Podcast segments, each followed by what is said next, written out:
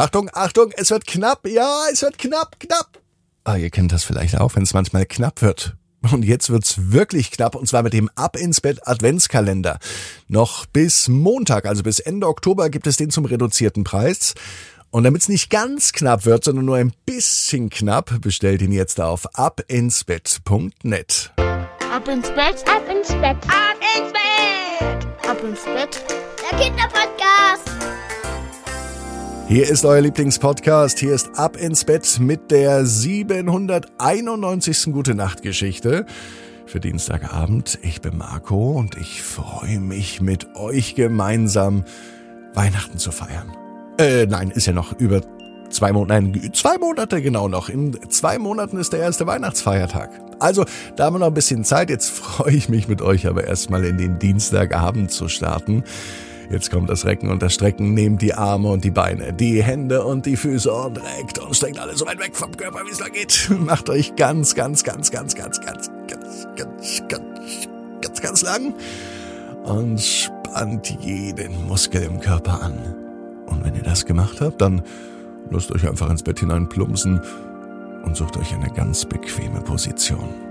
Und heute Abend bin ich mir sicher, findet ihr die bequemste Position, die es überhaupt bei euch im Bett gibt. Bevor die gute Nachtgeschichte kommt, ganz kurzer Hinweis, liebe Eltern, vielleicht habt ihr Lust, mal ein paar Tage Urlaub zu machen. Dort, wo es entspannt ist. Dort, wo ihr eure Ruhe habt. Dort, wo ihr einfach für euch seid. Dann besucht doch mal urlaub.abinsbett.net. Ein kleines Haus mit allem Komfort, superschnellem Internet und das mitten im Wald. Urlaub.abinsbett.net.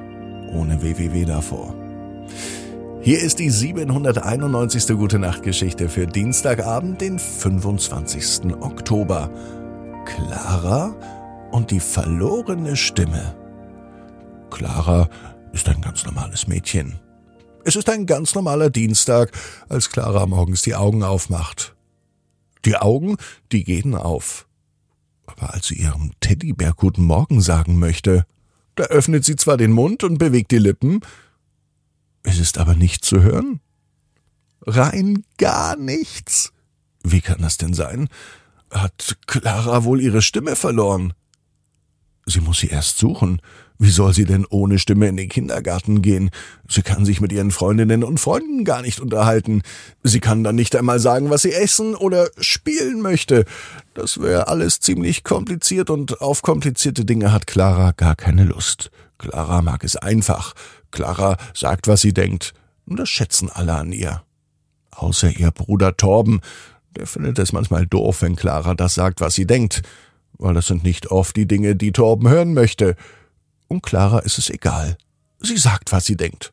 Heute aber nicht. Heute hat sie nur gedacht, guten Morgen, als sie ihren Teddybär gesehen hat. Sie konnte es aber nicht sagen. Die Stimme war verloren. Hallo, Stimme, würde Clara am liebsten rufen. Doch sie kann ja nicht rufen. Und wie soll sie die Stimme finden, wenn sie sie nicht rufen kann? Clara kratzt sich am Kopf. Das wird ein Problem heute. Sie merkt es schon. Keine guten Gedanken, wenn man morgens aufsteht und gleich Probleme hat, denkt sich Clara. Viel lieber würde sie noch mit ihrem Teddybären kuscheln. Und es geht nicht. Sie möchte ihm erst guten Morgen sagen. Und wenn sich Clara Dinge in den Kopf setzt, dann sind die auch so. Meisten zumindest. Nicht an diesem Dienstag, denn an diesem Dienstag klappt gar nichts, was Clara möchte. Wie auch, wenn sie nicht sagen kann. Wo kann diese Stimme denn nur sein? Wenn man eine Stimme verliert, wo legt man die denn hin? Oder hat die Stimme Beine? Kann sie weglaufen? Oder vielleicht Sprungfedern unter den Füßen und sie hüpft weg? Aber hat eine Stimme Füße? Und wie sieht sie aus? Clara weiß nicht mal, wo sie suchen soll. Ihr Kinderzimmer ist zwar gar nicht so groß, aber wo soll sich hier eine Stimme verstecken? Wie sieht man sie denn? Ah, Clara weiß es, vielleicht sieht man die Stimme gar nicht, man hört sie. Sie spitzt die Ohren und lauscht überall.